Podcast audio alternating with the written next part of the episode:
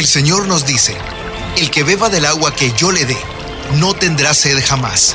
Se convertirá en él, en fuente de agua que brota para vida eterna. Y para conocer más de esa agua que nos da vida, Buenos días en el camino presenta El Cántaro, un segmento conducido por el padre José Román Flecha, doctor en teología moral, quien nos orienta sobre la verdad de nuestra fe. A continuación,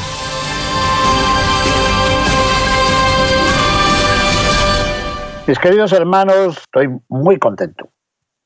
¿Y por qué estoy tan contento? Ya, se lo digo inmediatamente. Hoy es miércoles 17 de noviembre del año 2021. Como solemos hacer, voy a comentar la catequesis que el Papa ha pronunciado en la audiencia general hoy, esta mañana, esta mañana horario de Italia y de España. ¿Y por qué me da tanta alegría? Ahora mismo lo van a saber. ¿Qué ha dicho el Santo Padre? Queridos hermanos y hermanas, buenos días. El 8 de diciembre de 1870, 1870. El beato Pío IX proclamó a San José patrón de la Iglesia Universal. Ya les estoy dando pistas porque estoy tan contento. Ahora, 150 años después de aquel acontecimiento, estamos viviendo un año especial dedicado a San José. Bueno, ya se van dando cuenta de mi alegría. Y en la carta apostólica Patris Corde, que significa con corazón de padre, yo, el Papa, he recogido algunas reflexiones sobre la figura de San José. Nunca antes como hoy, en este tiempo marcado por una crisis global con diferentes componentes, puede San José servirnos de apoyo, de consuelo y de guía. Muy bonito. San José me sirve de apoyo, me sirve de consuelo y me sirve de guía. Por eso, por eso he decidido dedicarle a San José una serie de catequesis que espero me ayuden a dejarnos iluminar por su ejemplo y su testimonio. Durante algunas semanas hablaremos de San José, bueno, pues así ya entienden mis queridos hermanos el porqué de mi alegría de hoy. Porque hoy el Santo Padre ha comenzado una serie de catequesis dedicadas a San José, patrono de la Iglesia Universal. Yo creo que nos va a venir a todos muy bien meditar sobre la figura de San José. ¿Y qué más dijo el Papa hoy? Nos dice que en la Biblia hay más de 10 personas que llevan el nombre de San José. Les confieso que yo no me había dado cuenta de que fuesen tantos. Más de 10 personas que se llaman José. El más importante de ellos es ¿quién? El hijo de Jacob y de Raquel, que a través de diversas peripecias pasó de ser un esclavo, recuerden que lo vendieron sus hermanos a unos mercaderes, y pasó a convertirse en la segunda persona más importante de Egipto después del faraón. Así lo cuenta el libro del Génesis en los capítulos 37 al 50. Muy bien. Así que el Papa nos recuerda la figura de San José, esposo de María, pero de pronto nos lleva también a recordar al otro José, al hijo de Jacob y de Raquel, que llegó a ser el virrey de Egipto, la segunda persona más importante de Egipto después del faraón. Muy bien. Y luego una cosa que me gustó mucho, el nombre. ¿Qué significa José? Porque todo el mundo se pregunta, ¿y qué significa mi nombre? ¿De dónde vendrá mi nombre? Bueno, eso cuando los nombres significaban algo, porque ahora se inventan unos nombres que no se encuentran en la escritura y, a veces en ningún sitio. El nombre José en hebreo significa que Dios acreciente, que Dios haga crecer. Y es que eso es lo que pronunció Raquel cuando dio a luz a José. José, la J esa, que es la abreviatura del nombre de Dios, que Dios me aumente, que Dios me haga crecer. Seguramente que Dios me dé otro hijo, y se lo dio, que fue Benjamín, ¿te acuerdan? Pero el Papa continuó, ¿y qué significa eso? José, que Dios acreciente, que Dios haga crecer. Es un deseo, es una bendición fundada en la confianza en la providencia de Dios. Y es un deseo que se refiere especialmente a la fecundidad, al crecimiento de los hijos. Muy bien. Bueno, esto referido al José, hijo de Jacob y de Raquel. Y de pronto el Papa pasa al otro José, a José de Nazaret. Y dice, de hecho, ese nombre, precisamente ese nombre, nos revela un aspecto muy importante, un aspecto esencial de la personalidad de José de Nazaret. Él es un hombre lleno de fe en su providencia. Es decir, cree en la providencia de Dios. Tiene fe en la providencia de Dios. Y cada una de sus acciones, tal como se nos cuenta en el Evangelio, cada una de sus acciones está dictada por esta certeza de que Dios hace crecer, que Dios aumenta, que Dios añade. Es decir, que Dios dispone la continuación de su plan de salvación. Y en esto José de Nazaret se parece mucho a José de Egipto. Bueno, pues al escuchar estas palabras del Papa hoy, yo me he quedado pensando, pensando, pensando, Señor, tú me has dado a mí también ese nombre, de José, porque así lo decidió mi madre, que en paz descanse. ¿Querrías decirme algo con este nombre? Que Dios me haga crecer, que Dios aumente mi tarea misionera en el mundo, que Dios añada algo a lo que yo pueda hacer. Bueno, perdonen, perdonen, pero esta es una confesión personal. Cuando el Papa ha explicado hoy el significado del nombre de José, que Dios acreciente, que Dios aumente, que Dios añada, dije, yo creo que me, agarro yo a esta traducción. Yo creo que algo, algo me está diciendo a mí Dios también, creo yo. Qué nombre tan hermoso, ¿verdad? José. Que Dios haga crecer, que Dios aumente, que Dios añada. Qué bonito. Bueno, y después de eso el Papa quiso explicarnos, a ver, dónde y cuándo vivía José. Vamos a situarlo un poco en el mapa y en el territorio y en el tiempo en que vivía. Y así empezó. También las principales referencias geográficas que se refieren a José son Belén y Nazaret, y asumen un papel muy importante en la comprensión de la figura de este querido santo. A ver, ¿de dónde viene Belén? ¿Qué se dice en la Biblia de Belén? Bueno, pues en hebreo se llama Bethlehem. Beth que significa casa y Lehem significa pan. Bethlehem significa casa del pan. También se habla de Efratá, por la tribu que se asentó allí. Pero en árabe, el nombre de Belén significa casa de la carne, probablemente por el gran número de rebaños de ovejas y de cabras presentes en aquella zona. Lo recordamos, ¿verdad? Y ahora que estamos cerca de la Navidad, dijo el Papa hoy, no es casualidad que cuando nació Jesús, los pastores fueran los primeros testigos del acontecimiento. Los que hayan viajado a Tierra Santa, los que hayan ido a Belén, seguramente se han acercado también al campo de los pastores. A lo mejor han entrado en alguna de aquellas cuevas donde yo he celebrado también la Santa Misa, o en aquella iglesita, aquella capilla tan hermosa en el campo de los pastores. Bueno, pues a la luz del relato sobre el nacimiento de Jesús, estas alusiones al pan y a la carne, ¿qué creen? nos remiten al misterio de la Eucaristía. Porque si Belén significa casa del pan, habrá que recordar que Jesús es el pan vivo bajado del cielo, como dijo él en aquel discurso que pronunció en Cafarnaún. Y si Belén, al modo árabe, significa casa de la carne, habrá que recordar las palabras de Jesús, el que come mi carne y bebe mi sangre tiene vida eterna. Eso se encuentra en el Evangelio de Juan en el capítulo 6. Bueno, pues Belén se menciona varias veces en la Biblia. Ya en el libro del Génesis, fíjense. Belén está vinculada a la historia de Ruth y Noemí, contada en el pequeño pero maravilloso libro de Ruth.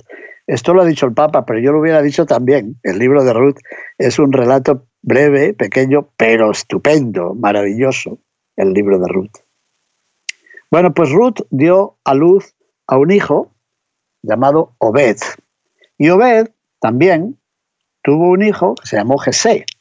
Y Jesé tuvo un hijo que se llamó, adivinen, David, el rey David. O sea que Ruth es, espera a ver qué cuente, es la madre de Obed, la abuela de Jesé, la bisabuela del rey David. Qué curioso, ¿verdad? Y eso que era una pagana, posiblemente, una extranjera, viuda, se había muerto su marido, que era israelita, se había casado con Booz, porque vino hasta Belén acompañando a su suegra Noemí. Qué relato tan bello. Y ahí está. Llegó a ser la abuelita del rey David. Y no se nos olvide que es de la línea de David de donde proviene José, el padre legal de Jesús. Y luego ya sabemos que, mire, cuando llegan los magos, preguntan en Jerusalén, ¿dónde ha nacido el rey de los judíos? Y Herodes se pone nerviosísimo manda a buscar a los sabios y dice, oiga, ¿hay algo? ¿Hay algo en la Biblia que diga de dónde va a nacer el Mesías? Y ellos dicen, bueno, sí, sí, el profeta Miqueas predijo grandes cosas sobre Belén. Dijo lo siguiente, mas tú, Belén, Efratá, aunque eres la menor entre las familias de Judá, de ti me ha de salir aquel que ha de dominar en Israel. Mm. Libro del profeta Miqueas, capítulo 5, versículo primero. Pues bien, el evangelista Mateo toma esta profecía y la une a la historia de Jesús para decirnos que en Jesús se cumple aquella profecía. Bueno, pues ya tenemos. De hecho, el Hijo de Dios no eligió la ciudad de Jerusalén como lugar de su encarnación, sino eligió el pueblecito de Belén, la menor de entre las familias de Judá. Y luego eligió Nazaret para vivir. Y el Papa como hace siempre, se refirió a la periferia. Dijo, ¿Belén y Nazaret? Sí, sí, sí. Dos pueblos periféricos, alejados del clamor de las noticias, alejados del poder de su tiempo. Y sin embargo, Jerusalén era la ciudad amada por el Señor, como encontramos en el libro de Isaías, en el capítulo 62. Era la ciudad santa de la que habla Daniel, era la ciudad elegida por Dios para habitar, según el libro de Zacarías, según el Salmo 132. Sí, sí. En Jerusalén habitaban los maestros de la ley, los escribas, los fariseos, los sumos sacerdotes, los ancianos del pueblo, los gobernantes. Pues nada, el Hijo de Dios no eligió Jerusalén para nacer. Por eso, ha dicho hoy el Papa, la elección de Belén y de Nazaret nos dice que la periferia y la marginalidad son predilectas de Dios. Nos lo estábamos esperando, Santo Padre. Sabíamos que su santidad iba a decir algo así. Jesús no nace en Jerusalén con toda la corte, no, no, nace en una periferia y pasó su vida hasta los 30 años en esa periferia, trabajando como carpintero, al igual que José. ¿Y eso qué significa? Significa que para Jesús las periferias, las marginalidades, son muy queridas, son predilectas. Bueno, y uno dice, bueno, esto son cosas que se le ocurren al Papa. Como que él estuviera leyendo el pensamiento de los más críticos y dice, atención, ¿eh? No tomar en serio esta realidad equivale a no tomar en serio el Evangelio y la obra de Dios, que sigue manifestándose también hoy ahí, en las periferias geográficas y en las periferias existenciales. Y aterrizó, como siempre, en nuestra propia vida. Dice, ¿qué? ¿No lo creen?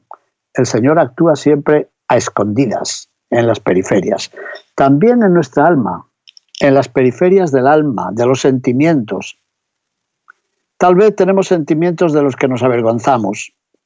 Todos, ¿verdad? Tenemos algunos sentimientos que nos da pena y vergüenza contarlos a nadie. Pero el Señor está ahí para ayudarnos a ir adelante. Esto también me ha gustado mucho por mí y por muchas de las personas que llaman y que me escuchan en la radio o me escriben, que también tienen sentimientos vergonzosos y avergonzantes. ¿Y qué decirles? te dicen, padre, ¿qué me dice usted esto? Mire, pues ya sé lo que le voy a decir. Sus sentimientos tal vez le den vergüenza y pena, pero el Señor está ahí para ayudarle a usted a ir adelante. Y punto, como dicen los jóvenes. el Señor está ahí para ayudarnos a ir adelante con esos sentimientos. Porque el Señor continúa manifestándose en las periferias, tanto en las periferias geográficas como en mis propias periferias, las periferias existenciales. ¿Y eso por qué? Ya lo saben, porque Jesús va en busca de los pecadores, entra en las casas de los pecadores, habla a los pecadores y habla con ellos, y los llama a la conversión. Y eso no gustaba mucho a la gente buena de entonces, entre comillas. Y por eso le reprenden por ello. Y decían, mira a este maestro, dicen los doctores de la ley, mira a este maestro, come con los pecadores, se ensucia, va a buscar a aquellos que no han hecho más que el mal, pero lo han sufrido. Los enfermos, los hambrientos, hambrientos, los pobres, los últimos. Siempre Jesús va hacia las periferias. Y esto nos debe dar mucha confianza, porque el Señor conoce las periferias de nuestro corazón, las periferias de nuestra alma, las periferias de nuestra sociedad, de nuestra ciudad, de nuestra familia. Es decir, esa parte un poco oscura que no dejamos ver, tal vez por vergüenza. Bueno, Santo Padre, yo creo que usted nunca había predicado una cosa como esta. ¿eh? Pues bien, bajo este aspecto, la sociedad de aquella época de Jesús era muy parecida a la nuestra. Y también hoy hay un centro y hay una periferia, también. Y la Iglesia sabe que está llamada a anunciar la buena nueva a partir de las periferias. ¿Y qué tiene que ver esto con San José? Pues a continuación nos lo dijo. Así lo dijo el Papa. José, que es un carpintero de Nazaret y que confía en el plan de Dios para su joven prometida y para él mismo, recuerda a nuestra Iglesia que esta, la Iglesia, debe fijar su mirada en lo que el mundo ignora y lo ignoran deliberadamente. Y hoy San José nos enseña esto, a no mirar tanto a las cosas que el mundo alaba, a mirar los ángulos, a mirar las sombras, a mirar las periferias, lo que el mundo no quiere. San José nos recuerda a cada uno de nosotros que debemos dar importancia a lo que otros descartan. Y en este sentido, San José es un verdadero maestro de lo esencial, ¡Qué bonito! Me gusta hasta para título de un libro. San José, maestro de lo esencial. ¿Les parece bien? No sé si se venderá, pero es importante. San José, maestro de lo esencial. Nos recuerda que lo realmente valioso no llama nuestra atención. Lo realmente valioso requiere un discernimiento muy cuidadoso, muy paciente, para que primero lo descubramos y segundo para que lo valoremos hay que descubrir lo que vale. Otro título para un libro, descubrir lo que vale. Bueno, pues pidamos a San José que interceda para que toda la iglesia recupere estos ojos, esta mirada, esta capacidad de descubrir, esta capacidad de discernir, esta capacidad de evaluar lo esencial. Volvamos a empezar desde Belén. Volvamos a empezar desde Nazaret. Qué bien, qué bien. También es un título para otro libro, ¿verdad? Empezar desde Belén, empezar desde Nazaret, desde lo humilde, desde lo que no cuenta, desde esos pueblecitos que no salen en las noticias, desde esas situaciones de personas marginadas. Qué bonito. Bueno, y tenía que terminar ya la catequesis. Pues nos dijo, quisiera hoy enviar un mensaje a todos los hombres y mujeres que viven en las periferias geográficas, las más olvidadas del mundo, o que viven en situaciones de marginalidad existencial, que puedan encontrar en San José el testigo, el protector, el protector al que quieran y puedan mirar. Y esperen, porque esto no sabía yo que iba a ocurrir, dijo el Papa. Y a él podemos dirigirnos con esta oración, una oración hecha en casa, homemade, una oración hecha en casa, pero que ha salido del corazón. No me esperaba yo que iba a terminar con esta oración. Tengo que aprendérmela de memoria. San José, tú que siempre te has fiado de Dios y has tomado tus decisiones guiado por su providencia, enséñanos a no contar tanto en nuestros proyectos, sino en su plan de amor. Tú que vienes de las periferias, ayúdanos a convertir nuestra mirada y a preferir lo que el mundo descarta y pone en los márgenes. Conforta a quien se siente solo y sostén a quien se empeña en silencio por defender la vida y la dignidad humana. Amén. Hermoso. Muchísimas gracias, Santo Padre. Y gracias a ustedes, mis hermanos, que están escuchando con paciencia este mensaje y este comentario. Bendiciones.